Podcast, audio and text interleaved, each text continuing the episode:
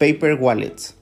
Estas billeteras o monederos electrónicos tienen la característica de que tu llave pública y tu llave privada se imprimen en una hoja de papel, haciéndolas de las más seguras de este ecosistema. Se recomienda en estas billeteras que tú almacenes a largo plazo tus criptoactivos, ya que su funcionalidad de no estar conectada a Internet le da mucha seguridad a ataques de hackers, de malware o de virus. Así es que ya sabemos un poco más de estas billeteras. Te espero en el siguiente episodio y te recuerdo hacer tu propia investigación.